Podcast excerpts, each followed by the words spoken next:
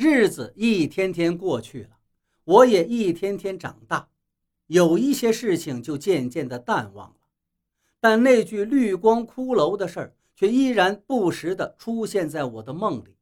他拿着尖利的刀子，龇牙咧嘴，想要吃掉我。再后来，我去县城读了中学，并且随着我们村里的经济好转，当时那些一起上学的小孩子都成了我们村。第一批上大学的人，或许是受到了李叔的影响。高中的时候，我的化学成绩非常优异，读大学时便也选择了化学系。上大学的第一个学期，我意外地接触到一种化学试剂，叫发光胺，也叫卢米诺。它在警察调查犯罪现场时有很重要的作用。调查人员一般会用它来检验现场被擦拭掉的血迹，它本身和碱性物质反应会生成一种离子，而这种离子经过氧化，在经由血迹中的血红蛋白的催化作用，就会产生一种绿色的荧光。在发现发光胺的作用之后，我被震惊到了，半天不能动弹。我反复回想着那一幕让我无法忘怀的场景，心情久久不能平静。我无法将一个我从小敬重的人跟杀人凶手联想在一起，但是理性的推理却又无法遏制的从我脑海中跳出来。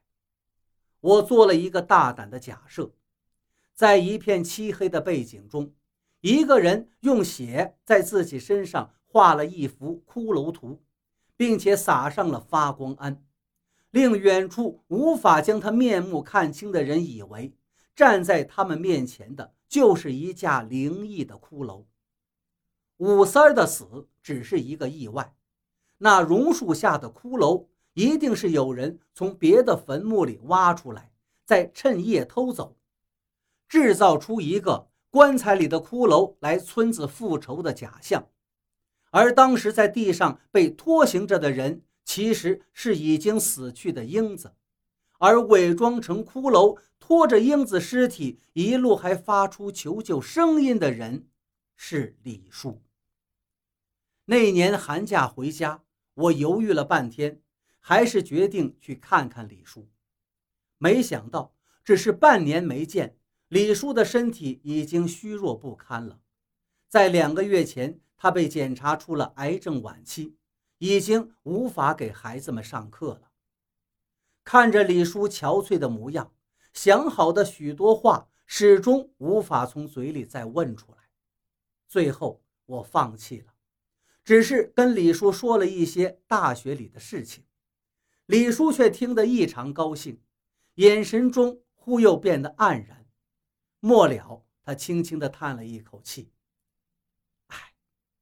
你们这一代人真好啊，有了梦想就能去实现，不像我们。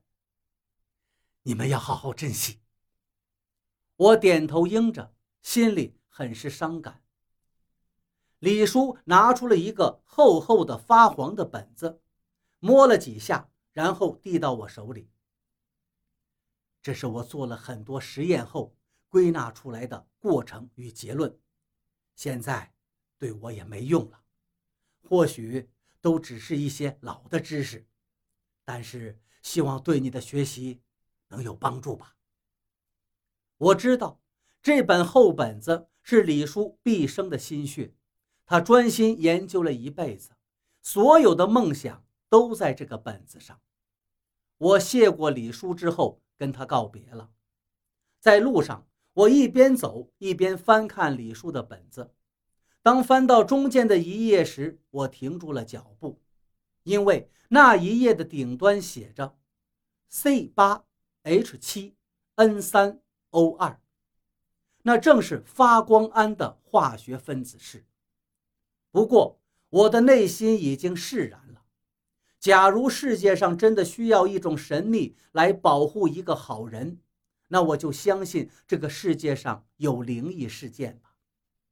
我回头向李叔的方向看去，似乎又看到了那个穿着发黄的白衬衫的高高瘦瘦的身影，站在泥土稀落的山道上，向我招手微笑：“快点来，要上课了。”然而，那个白色的身影突然又撕开身上的衣衫，露出了绿色的骷髅骨架，冲着我龇牙咧嘴，想要吃掉我。